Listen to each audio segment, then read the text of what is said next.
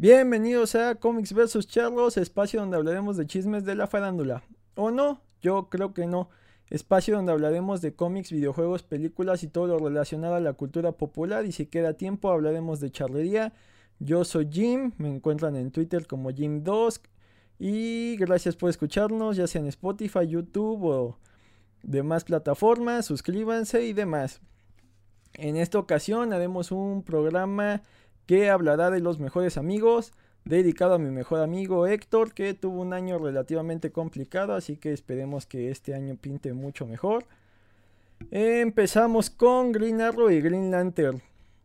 Esta es una amistad curiosa, surgió más de que los obligaron a estar juntos en el cómic eh, que compartían por allá de los 70s. Y conforme ha ido evolucionando la industria del cómic y ya cada uno tuvo sus historias en solitario, esa amistad se perdió. Eh, son personalidades similares con Green Lantern, Hal Jordan siendo un piloto de pruebas eh, bastante soberbio y sobrado y carita y demás. Y, el mismo Green Lantern al ser un millonario también bastante carita y bastante eh, prepotente, pues son personalidades similares. Entonces es como si fuera una amistad de dos mil reyes. Y acá de, sus puntos más álgidos de la relación es que cuando Hal Jordan se vuelve loco y se vuelve Parallax, eh, cuando lo vencen muere por una flecha de Green Lantern, creo que de Green Lantern, de Green Arrow, entonces ahí digamos que fue donde se puso a prueba su amistad. Y con quien eh, tiene una amistad más, más genuina Green Lantern es con Flash. Eh, eh, ambos personajes han estado relacionados, ya sea en la versión eh, Hal Jordan y Barry Allen y la versión Kyle Rayner Wally West, pero creo que la de Hal Jordan con, con Barry es, es más rescatable. Y aquí es curioso porque como mencionaba eh, la, la, prepotencia de, de Hal creo que se, se equilibra bastante con el optimismo de Barry, entonces hay una relación de amistad ahí muy curiosa, digamos que similar a lo que hay entre Barney Stinson, que sería Hal, y, Ted Mosby, que sería Flash, entonces es curiosa esa relación. Ahora, eh, otro ejemplo son Spider-Woman, que es Jessica Drew, y, la Capitana Marvel, que es Carol Danvers. Aquí igual eh, nace de, de, una situación editorial donde compartieron muchos títulos juntas. Y, creo que ahí se, reforzó más esta amistad que ya existía en, el cómic de Spider-Woman, donde eh, durante su embarazo eh, la capitana Marvel fue un personaje ahí de apoyo para Jessica. Igual están Hulk y, Rick Jones, que aquí podríamos eh, establecer que Rick Jones es una especie de sidekick de Hulk, pero al estar tan relacionado en su historia, ya sea desde el, origen. Eh, eh, a la persona que Bruce Banner salva durante la prueba de, esta arma de rayos de gamma es a Rick Jones. Entonces, Rick Jones siempre se ha sentido culpable que por ser un adolescente que no pensaba las cosas y, y se expone en este, en este campo de pruebas, acaba generando eh, la creación de Hulk. Entonces se, acompañaron durante los primeros números. Rick Jones era, digamos, que el que estaba ahí presente cuidando que, que Hulk no hiciera más destrozos de los necesarios y a la vez eh, cubriendo la identidad secreta de, de, Bruce. Si bien era una especie de sidekick, también equilibraban la, la forma de ser de Bruce, que es un poco más pesimista y un poco más oscura, con, la jovialidad de Rick Jones. Y, Rick Jones es un personaje ahí vital en el universo Marvel, si bien en el imaginario popular al no estar presente en el MCU no es tan importante. Eh, no solo estuvo en la creación de Hulk, también fue de los eh, involucrados cuando se crearon los Avengers. Eh, fue sidekick del Capitán América un par de números, ha estado por ahí en varias historias siendo pieza central como en la guerra Kree Scroll. Y por último lo, retomaron para convertirlo en una especie de, hacker ahí muy elaborado y trabajaba con Shield. Ya en el campo de los mutantes está la amistad entre Wolverine y Crawler, a los cuales es muy común verlos compartiendo una cerveza. Y aquí lo interesante es que Nightcrawler, al ser este, este personaje tan optimista, que a pesar de tener este aspecto de demonio y, que ha sido atacado y discriminado infinidad de veces, siempre busca lo mejor de las personas. Y, y, y Wolverine que es más eh, sombrío y más bruto y más visceral, entonces eh, digamos que Nightcrawler siempre pudo ver más allá de la fachada que era Wolverine y, y buscaba que, que, Wolverine se viera a sí mismo como más de lo que era. Si bien ya Wolverine evolucionó a ser una especie de, de Ronin ahí con sus eh, eh, códigos morales samurai y, ya no tanto ser esta bestia de destrucción, eh, se mantiene esta relación de amistad y, tiene momentos ahí bastante interesantes como en la muerte de, cada uno que ha tenido en los cómics, principalmente en, en, la de Nightcrawler, que es durante Second Coming, Crawler se sacrifica para salvarlos a, absolutamente a todos los, los X-Men y, no recibe el, reconocimiento que debería, pero aquí lo, más interesante es que Wolverine básicamente está llorando su muerte en su cuarto y, se arrepiente mucho con Tormenta, le dice que, que eh, fue el único que lo vio más allá de un animal y, durante esos eventos Wolverine estaba convertido en una especie de Black Ops de, los X-Men y dice... Eh, básicamente Crowley vio lo peor de mí y fue lo último que vio, entonces eso afecta bastante a Wolverine. Ya en, amistades más equilibradas tenemos a Blue Beetle y a Buster Gold. Eh, Blue Beetle como Ted Cord. Aquí lo curioso es que eh, Ted Cord era una de científico millonario medio nerd y por otro lado Buster Gold era más como una especie de de vividor y, aventurero. Entonces, eh, por un lado, eh, Buster Gold hacía que Blue Beetle se fuera más relajado y, más divertido. Y por otro lado, eh, hacía que, que, Buster Gold se, fuera un mejor héroe y alguien más serio y un poco más decidido a, a, llevar este camino de heroísmo. Entonces, por eso se complementaban tanto. Y en la misma línea de DC están Harley Quinn y Poison Ivy. Aquí recordemos que Harley Quinn fue un personaje que nació en la serie animada y de la serie animada pasó a los cómics. Y eh, en su origen, eh, si bien no tan definido o digamos no tan profundo al ser una serie animada en teoría enfocado para niños, únicamente era una especie de interés amoroso para el Joker. Conforme en los cómics ha ido desarrollando su personalidad, vemos que, sufre una fuerte dependencia hacia el Joker y, esta personalidad que, depende de alguien más eh, no siempre está bien enfocada. Conforme ha ido ganando protagonismo en el universo de DC, la han querido deslindar del Joker y hacerla eh, un personaje más independiente y que ya no tiene este amor loco hacia el príncipe payaso del crimen. Eh, una de las personas que le ayudó a superar esto fue Poison Ivy. Poison Ivy eh, de entrada pareciera un villano un poquito plano. Eh, utiliza las plantas y, está en contra de, del abuso del hombre hacia eh, este reino, ya sabemos que es reino animal, vegetal, etcétera. Entonces ya estaba en contra de la deforestación, de la sobreexplotación de los bosques y todos estos detalles. Pero ha ido evolucionando una especie de antihéroe que, que dice, no es que odie al hombre como tal, sino odio el abuso que hace. Y, la han intentado reivindicar no tanto como una villana cuadrada, psicótica, psicópata de, Batman, más bien como un personaje con unas capas más. Entonces, eh, estos dos personajes han ido evolucionando y su amistad ha, llevado ahí un poco a, la polémica, a una relación eh, eh, romántica y es bastante interesante y creo que juntos eh, son mejores personas y, eso creo que es bastante rescatable. Ya en, la línea de Vértigo, en, el cómic de Preacher, están Jesse Coster, que es el, predicador, el, personaje central de este cómic, y está Cassidy, que es una especie de vampiro centenario irlandés. Esta amistad es, es, curiosa porque ambos tienen una personalidad similar. no buscan molestar a nadie pero cuando los molestan a ellos eh, responden con fuerza desmedida. Eh, similar a John Constantine y a lo que yo llamo el, como que el efecto Box Bunny. Si se dan cuenta, Box Bunny no molestaba a nadie, pero cuando lo molestaban, eh, su, su, venganza era desmedida y, no medía límites a, a, cómo respondía a la agresión. Así son eh, Jesse Coster, así son Cassidy, entonces es bastante curiosa la, amistad que, une a estos dos personajes y, el viaje del, del preacher, del predicador, por, por encontrar a Dios y, cuestionar qué ha estado haciendo y, hacerlo responsable de la situación actual del mundo.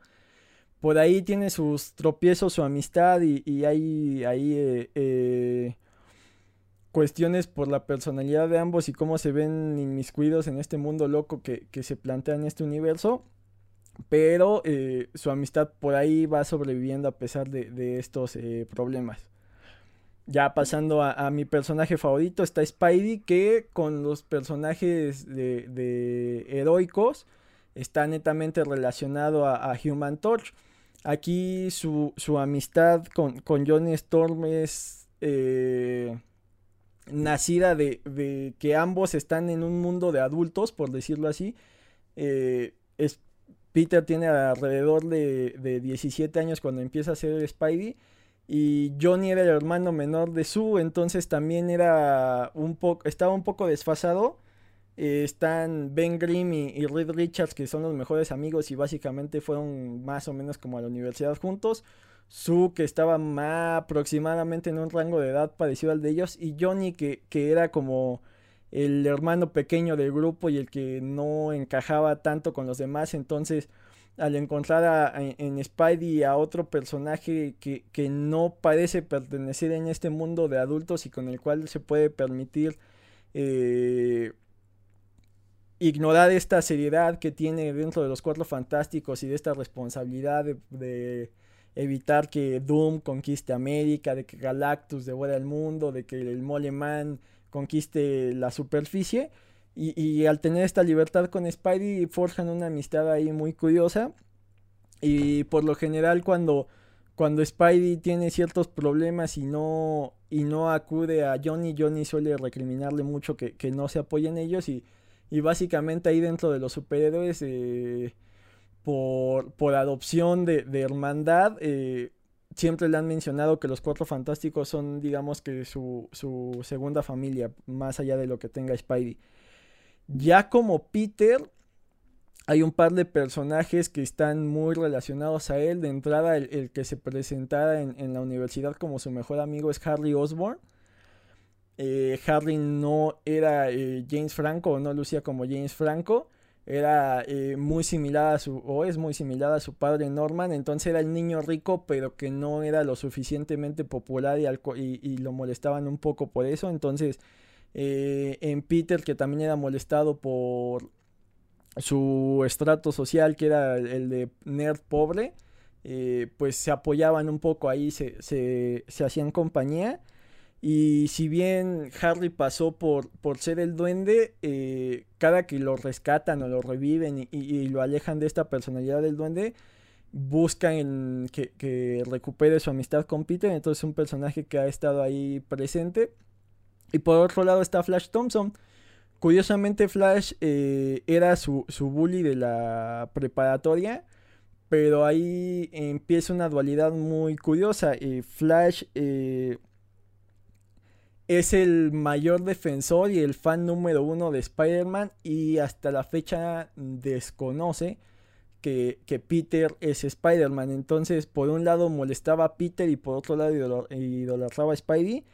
Y conforme ambos maduraron, eh, nació una amistad ahí entre Peter y Flash. Y de hecho, eh, cuando Peter se casa con Mary Jane, Flash fue su padrino.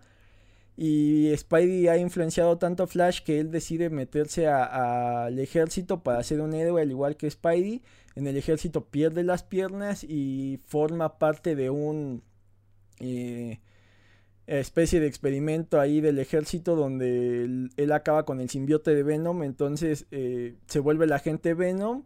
No tanto influenciado por, por el odio que tiene este simbiote hacia Spidey, sino por la admiración de Flash hacia Spidey y es curioso verlos interactuar ya que eh, eh, digamos que, Flash en este momento puede interactuar con su héroe a su nivel entonces eso lo llena de alegría y, y Spidey realmente eh, reconoce a Flash como un amigo en los eventos de Superior de Spider-Man es cuando el, agente Venom toma fuerza. Entonces, mucha gente, cuando, cuando Spidey regresa después de que Otto tomó su lugar, eh, Peter se da cuenta de que utilizaban a Flash. Y, de hecho, que Flash trabajó junto al Capitán América, por ejemplo. Entonces, lo primero que hace es eh, Peter es ir a reclamarle a, a, Steve. Le dice: Tú sabías que él era mi amigo y, cómo, y, lo que me provocó a mí el, el, simbiote, cómo te atreviste a que se juntaran. Y realmente le da un puñetazo al Capi. Ahí tratan de separarlos y es como que en el momento en que todos se dan cuenta de que Spidey es el mismo de antes porque a Otto pues no le hubiera importado, ¿no? Lo que pasara con, la gente que rodeaba a, Peter. Y aquí curioso que también hay otra relación de, amistad que, que, bien pareciera no ser los típicos amigos que se llevan bien y bromas pesadas y demás, pero que es una amistad muy fuerte y que es el núcleo de la primera gran familia de, Marvel, que es eh, Reed Richards, Mr. Fantastic, y Ben Grimm, eh, eh, La Mole o The Thing. Aquí de los momentos más memorables que hay, más allá de que obviamente Ben Grimm fue el padrino de Reed cuando se casó con, con Sue, eh, pasa, es, digamos que es correspondiente ya que cuando Ben Grimm al fin quiere casarse con, con Alicia, elige a Reed obviamente como su padrino, pero Reed parece estar muy distanciado de todo esto Inclusive su despedida de soltero se le, se la organiza Johnny, lo cual digamos que le da un papel de copadrino y le da su lugar también con la amistad que tiene con, con, con Ben y, Johnny, que es una especie de, de amistad ahí de hermano mayor, de hermano menor que se la pasan molestándose. Entonces ya para cuando va a hacer la boda nadie había visto a Reed y Reed se la había pasado en el laboratorio y parecía que a Reed no le importaba que Ben se estuviera casando y parecía que Reed estaba tan enfrascado en sus experimentos que la amistad no parecía importarle. En el momento de la ceremonia donde ya van a casarse aparece Doom e interrumpe la boda. A lo cual Reed eh, saca en lo que había estado trabajando y le dice a Ben este es un dispositivo de una sola vez. Lo que hace es que nos va a dar cierto tiempo fuera de la realidad, del, espacio-tiempo, para que tú termines tu ceremonia. Imaginaba que algo así podía pasar y no quería que tu boda se interrumpiera por cualquier cosa. Entonces, ahí te demuestran que si bien no siempre piensan igual o que son completamente distintos, Reed se preocupa genuinamente por Ben y agradece su amistad. Y, y Ben obviamente agradece la amistad de Reed. Y es un de, todo el universo Marvel que esta amistad exista. Y también ambos personajes eh, eh, existen y, tienen motivaciones que si bien no son las mismas, son paralelas. Por un lado, Reed sigue trabajando para, para que Ben recupere su, cuerpo. Y si bien Ben ya aceptó seguir siendo la mole, eh, disculpa a Reed de haberlo metido en este evento de los rayos cósmicos y que lo haberlo transformado y a la vez para que Reed no sienta culpa, pues toma este papel de héroe y de ser la mole y de ser gracioso y de, defender estos ideales que tienen los cuatro fantásticos, que si bien no son héroes como Iron Man o el Capi, que, que más bien sus vidas se rigen por, por evitar que alguien haga el mal, pues los cuatro fantásticos se centran más en estas aventuras eh, científicas y ahí pues inevitablemente hay conflictos y, y, terminan salvando el mundo, la realidad y demás. Otra amistad bastante dispareja es la de Cable y Deadpool. Igual eh, Deadpool originariamente era una especie de cazarrecompensas y no tenía tanta personalidad, pero sí era más desfachatado que Cable. Cable es una especie de soldado muy cuadrado con esta personalidad muy, muy seria y, y sin tantas bromas y, muy limitado a, la utilidad y a, obtener resultados, mientras que Deadpool era un poco más desfachatado. Conforme Deadpool ha ido creciendo y ganó esta cualidad de romper la cuarta pared y cada vez los fans lo querían más por lo alocado del personaje, eh, chocaba más con la personalidad de Cable.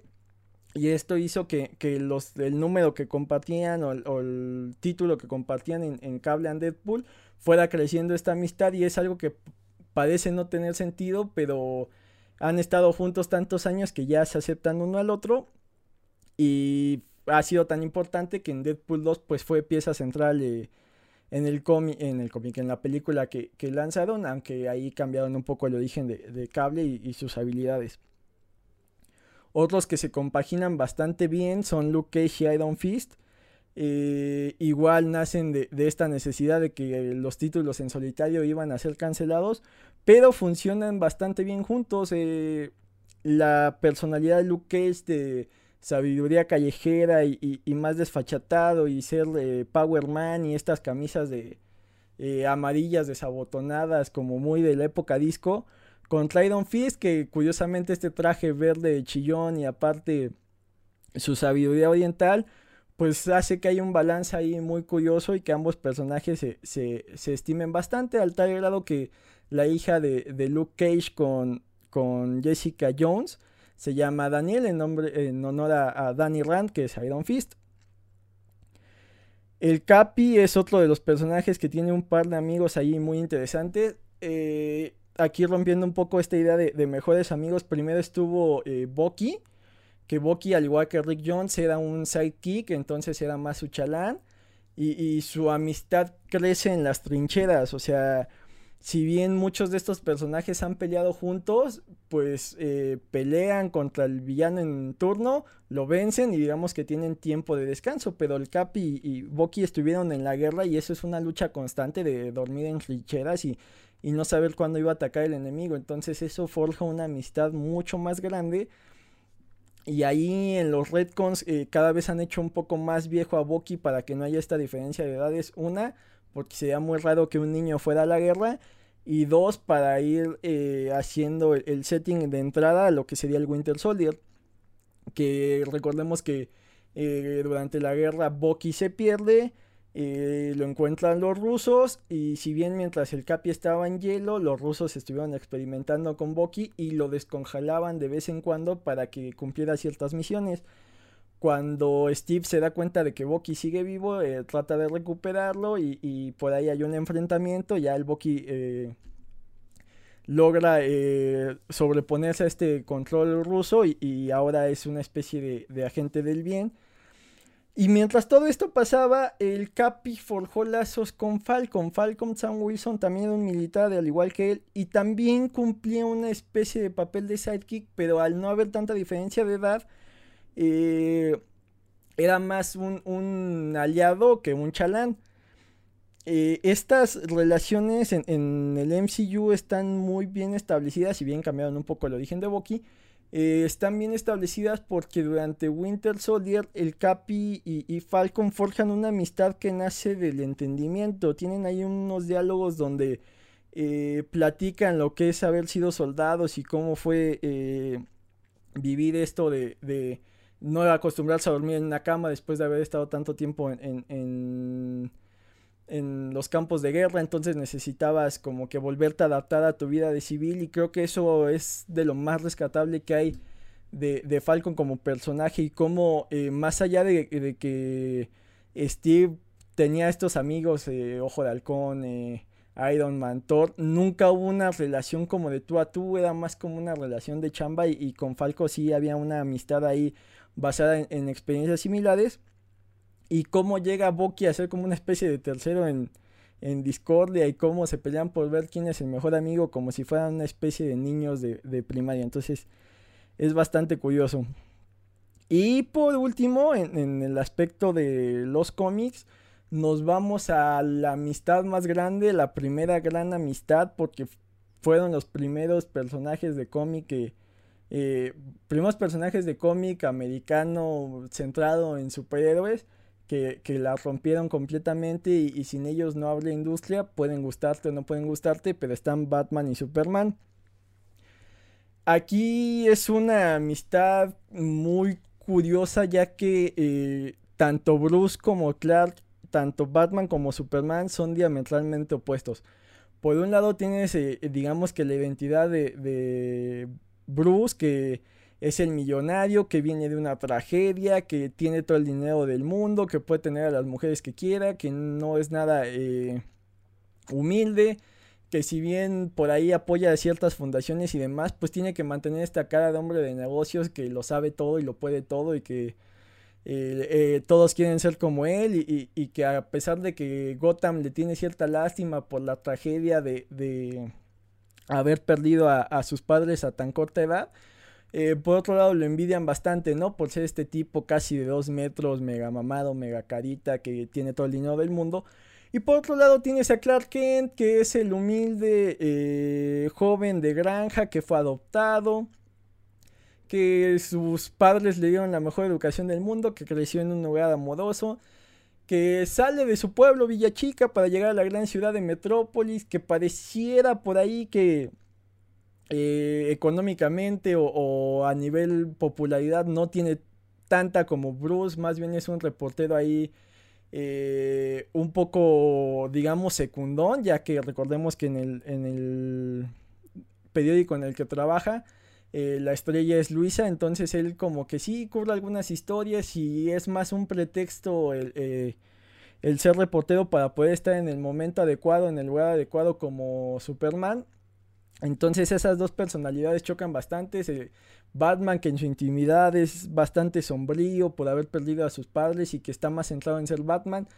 Y Clark Kent que su intimidad digamos que su conflicto es... Eh, pues este peso de ser, digamos, el último de su especie y de ser un dios entre humanos, entonces eh, ahí ya empieza a haber puntos de conexión, ¿no? Eh, estas cargas que tienen, por un lado, la, carga y la sed de venganza que tiene eh, Batman y esta necesidad que tiene de, ser mejor que los demás para estar siempre preparado, porque la última vez que no estuvo preparado sus padres murieron, contra Clark, que, que tiene este esta responsabilidad de saber que, puede hacerlo todo para que el mundo sea mejor, pero qué tanto puede interferir y qué tanto tiene que dejar que la humanidad eh, alcance su potencial por ellos mismos. Entonces estas, estas contraposiciones eh, los hacen bastante interesantes y ya eh, juntos como, como superhéroes pues también son bastante distantes, ¿no? Superman, al ser el, primer superhéroe, básicamente tiene todos los poderes. Digamos que hay un tipo de los X-Men que solo tiene un poder de los mil que tiene este cuate. Y por otro lado tienes a Batman que técnicamente no tiene ningún poder. Su único poder es, la inteligencia y la perseverancia. Seamos honestos, tiene una inteligencia por arriba del promedio y a niveles eh, realmente estúpidos en cuestión de, de la realidad. O sea, eh, por más listo que sea un humano, pues se vuelve un genio en su campo. Es muy raro que sean genios en todos los campos y, Batman sabe de tecnología, biología, eh, eh, tiene viejas de a montón, tururú. Entonces, esta, este, este poder y esta preparación que tiene Batman choca contra Superman, que en teoría es poder nato, lo, lo tiene de nacimiento, no lo tuvo que cosechar, si bien en, el, en el canon y en los retcons te han dicho cómo Superman poco a poco ha ido aprendiendo a utilizar todos estos poderes, pues hace algo que lo trae de fábrica, mientras que Batman tuvo que trabajar mucho para conseguir quién era. Entonces, todas estas disparidades hacen muy curioso y pareciera un poco forzoso que Batman y Superman tuvieran una relación de amistad y pareciera que va más eh, orillado a, que la editorial quería ver juntos a, sus personajes que más vendían para hacer un éxito de ventas aún mayor. Pero eh, es una relación que, han sabido escribir y que tiene cierto sentido. Si bien eh, hay tipos como Frank Miller que detestan a Superman y en The Dark Knight Returns o El regreso del Caballero de Obscuro, si lo quieren traducir, eh, los hace luchar y, siempre está esta duda de quién ganaría, si Batman o Superman. Inclusive hay una película que se llama Batman contra Superman y que tiene aspectos ahí que ya hablamos en el episodio de Batman con, el buen Héctor. Entonces eh, es curioso cómo ambos personajes al ser tan distintos funcionan también juntos y si quieren saber un poco más de, la relación de ambos están los cómics de Batman y Superman. Eh, que son, ya está eh, tanto los de World Finest como los que son netamente Batman y Superman, que son bastante interesantes, inclusive están adaptados ahí en, alguna de estas eh, maravillosas películas animadas que tiene el universo de DC. Relaciones de amistad en cómics, pues supongo que algunas se me están yendo, me centré mucho en, Marvel y DC. Pero estas relaciones de amistad básicamente son hasta un género de películas, las, las llamadas Body Cop Movie, que eh, no la he visto y no tengo el dato aquí a la mano, pero el primero que protagonizó una así fue Eddie Murphy. Y de ahí ha habido infinidad. De, tenemos desde Bad Boys con, con Will Smith y Martin Lawrence, está eh, Arma Letal, eh, de las últimas está Hobbs y Shaw, entonces es un tema muy muy recurrente en el cine, por lo cual no, no me voy a detener. Y creo que en el cine caen un poco en repetir, ah, Tango y Cash, caen un poco en repetir esta fórmula de, de, que son dos tipos con personalidades muy dispares y que una vez que se unen eh, eh, enfrentan a un, a un mal mayor, ¿no? O sea, eh, chocan mucho, pero se tienen que unir para, para enfrentar al gran villano. Ya una vez que pasan tiempo juntos, se van dando cuenta que tienen ciertas similitudes y ya se hacen los mejores amigos. Por otro lado, en videojuegos, esta relación de amistad, creo que eh, la primera, si bien en, esas épocas no había desarrollo de personajes, pues estaban los protagonistas de Contra, uno el rojo y el azul, por decirlo así. Está Metal Slug, que es eh, la parodia y homenaje a Contra, y está la evolución de esto a, la época actual, que sería Gears of War, con una amistad como la de Marcus Phoenix y Dominic Santiago. Ya yéndonos al anime, eh, es muy común que el protagonista tenga un mejor amigo y suelen manejarlo de modo tal que el amigo compita contra él y ya sea que sea un rival amigo o rival enemigo. Esto lo podemos ver un poco en, en Ranma y medio, donde su mejor amigo sería Ryoga. Sin embargo, siempre compiten en artes marciales y esa relación evoluciona a competir por el amor de Akane. Pero eh, hasta cierto punto siempre se preocupan uno por el otro. Entonces es, medio cliché las amistades en anime en este sentido. Y aquí me gustaría eh, recalcar una que es bastante curiosa, que es la de Luffy y Zoro en One Piece eh, creo que un momento que define mucho su amistad es, sin dar tanto spoiler, que bueno, van en el capítulo 960, entonces yo creo que a partir del capítulo 100 ya lo que hables es spoiler, pero bueno, el punto es, eh, en algún momento les piden que sean héroes y, y Luffy responde que él no quiere ser un héroe porque un héroe debe compartir la carne y él no quiere ser un héroe, él quiere tragar, él quiere viajar, él quiere hacer lo que le dé la regalada gana sin hacerse responsable de los demás. Y eh, muy similar y sin que el otro esté presente, le dicen a Zoro que deben ser héroes, a lo que Zoro responde que él no quiere ser un héroe, porque eso implicaría que tenga que compartir el saque. Entonces tienen personalidades similares, creo que eh, si bien siempre han mencionado que buscan que el sueño de uno no interrumpa el sueño del otro, eh, se complementan bastante y confían mucho el uno en el otro. Y si bien eh, se enfrentan, eh, creo que al menos solo una vez, no suele ser esta relación de, únicamente estar peleando. Y aquí habría que resaltar al otro gran amigo de Luffy que si bien tiene mucho cariño y se desvive por cualquiera de sus nakamas o cualquier de su tripulación, con Usopp tiene una amistad de complicidad donde ambos llevan ese espíritu juguetón y ese espíritu de sorpresa a, un nivel más allá. Comparte un poco esto con, con el mismo Chopper, pero con Usopp es aún... Eh, se siente aún una amistad más grande y más por el enfrentamiento que llegaron a tener. Eh, otro caso donde amigos y rivales, que, suele haber mucho en el, en el anime, está en, los supercampeones. Aquí, eh, si bien pareciera que Oliver, su mejor amigo, podría ser eh, Steve por esta lucha que tienen, realmente nunca establecen una, una relación más allá del fútbol. Pareciera que, también es muy amigo de Benji Price, pero eh, básicamente solo se están monitoreando los logros y aquí lo que me rompe un poco el corazón es que si lees el manga pareciera que Oliver considera a su mejor amigo a Tom Misaki, ya que en la cancha se entienden sin necesidad de palabras, es como si hicieran el amor, lo cual es bastante gay. No tenemos nada en contra de los gays, pero es curioso. Y, y aquí lo triste es que eh, Bruce Harper, que, que fue el primero que, estuvo detrás de Oliver y que fue el que siguió su carrera desde el principio y básicamente es el que lo ha apoyado y el que ha estado con él en, todo su desarrollo durante Japón, eh, cuando se pierden el, el, rastro es cuando Oliver se va a Brasil. Entonces es, triste que, Oliver no considere a Bruce su mejor amigo.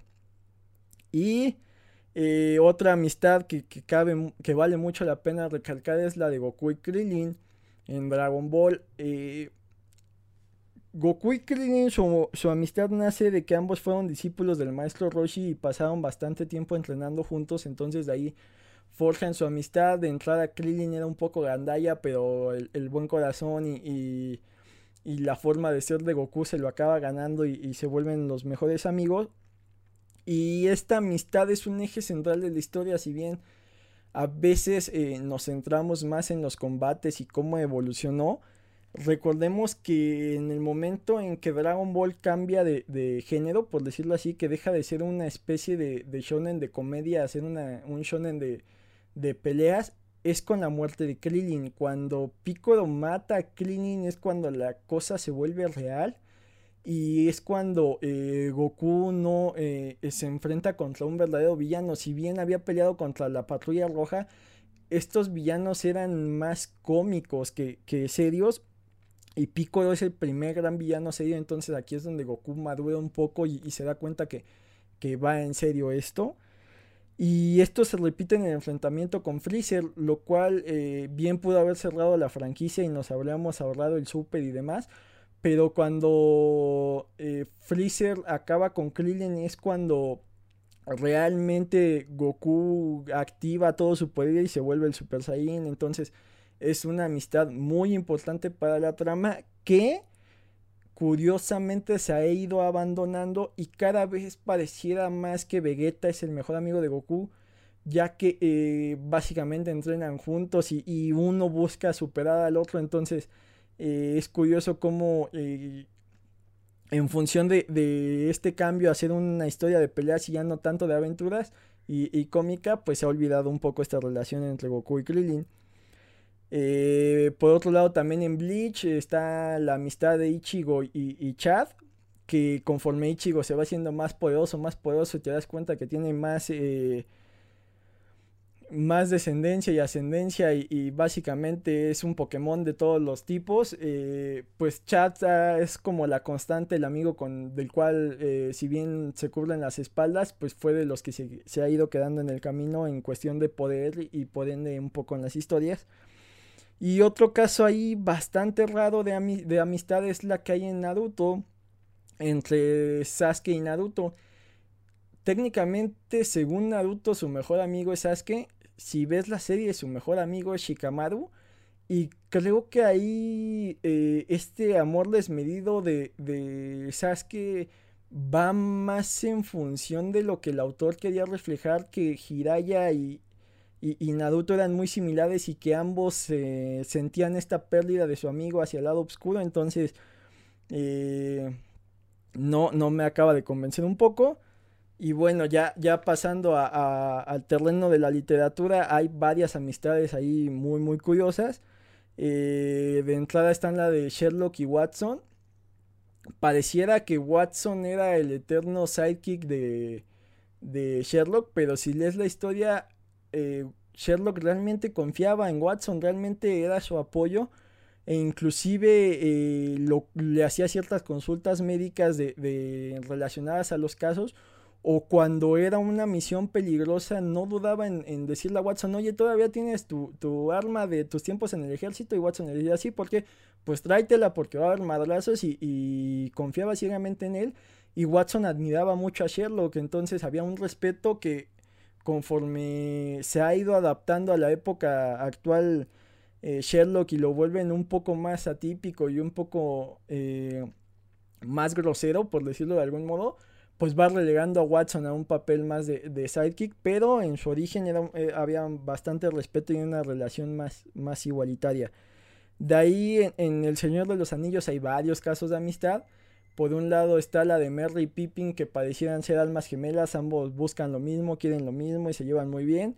Y por otro lado está Gimli y Legolas que si bien chocan bastante por los prejuicios que hay ahí entre ambos, eh, conforme van viviendo esta historia y esta aventura se van dando cuenta de sus similitudes y, y que ambos buscan el bien y que ambos tienen, digamos, que su brújula mural apuntando hacia el mismo sitio, lo que los acaba llevando a, tener una amistad ahí muy, muy sincera. Eh, podríamos mencionar a Frodo y Sam, pero creo que Sam siempre cumplió un papel más de sirviente de, Frodo. Y aquí haciendo un, paréntesis, si, si, no se han adentrado en los libros, todos los personajes de, de la comunidad del anillo son hijos de, son de varo, tienen alguna cualidad, ya sean príncipes, ya sean eh, reyes, hasta Frodo, Merry y Pippin eran de familias adineradas de la comarca. El único que es un donadie es Sam. Y curiosamente, Sam es el que acaba salvando a todos. Entonces, eh, son de estos detalles curiosos que tiene Tolkien de, de, de ensalzar personajes que parecían venir de ningún lado. Y bueno, eh, otra amistad de, libros que, no quiero dejar eh, de lado es la que hay entre Harry y Ron del mundo de Harry Potter. Si bien en las películas que eh, bueno, si bien en, las historias, tanto libros y películas, es una trinidad, Ron, Harry, Hermione, la, la, relación que hay entre Harry y Ron es, mm, distinta, ya que eh, digamos que Hermione llega un poco después y, ellos mantienen una relación distinta. Digamos que Hermione al estar más enfocada en la escuela y a veces más enfocada en resolver los problemas que se les iban presentando, eh, dejaba solos a Harry y a Ron en, el momento de echar la risa, echar la broma. Y, esto se perdió un poco en las películas, pero es bastante interesante cómo Rowling le dio su, su mejor amigo a Harry porque eh, fue el único que vio a Harry como un igual. Eh, los adultos que conocieron a, Harry lo veían con culpa por, por, no haber podido ayudar a sus papás y por cómo este niño carga con todo el mundo mágico al haber derrotado a Voldemort. Inclusive cuando Hermione lo conoce se sorprende de saber que es Harry Potter y hay ahí una, una interacción curiosa, ¿no? como si conocieras una celebridad. Y cuando Ronnie y, Harry se encuentran, son dos niños en un vagón que comparten el, lugar y empiezan a platicar como si tú estuvieras en el recreo y ves a otro niño con tazos y estuvieras hablando de Pokémon. O sea, no, no hay algo más allá, no hay culpas, no hay un bagaje detrás, no hay una razón. Entonces, esta relación nace sincera y, Ron, al ser el menor de tantos hermanos y de estar acostumbrado a no ser el centro de atención, es un complemento para Harry que siempre jala todas las miradas. Entonces Ron, eh, por un lado, sabe jugar el papel de alguien que no recibe la atención y pareciera que no es tan especial y pareciera que, que no sobresale tanto como el mismo Harry como sus hermanos. Y por otro lado, Harry siempre reconoce el valor de Ron. Entonces esto hace que, se complementen tan bien y que sea una amistad tan sincera, que sea una amistad tan eh, orgánica, por decirlo de algún modo, y, que funcione Ron como apoyo para Harry durante los siete libros. Y si bien en el último tiene su momento donde duda y se desaparece, pues se reivindica y, regresa. Entonces es una amistad muy muy bonita y que no quería eh, pasar ahí de largo. Y por último podríamos hablar de amistades bonitas y charrería, pero no vamos a hablar aquí de dos tipos de cuidado que tiene ahí de las primeras muestras de freestyler mexicano. Entonces, gracias por habernos escuchado una vez más. Ya saben, estoy en Twitter como Jim2 y estamos en Facebook como Comics vs Charlos. Suscríbanse, den la campanita y todo lo demás. Cuídense. Bye.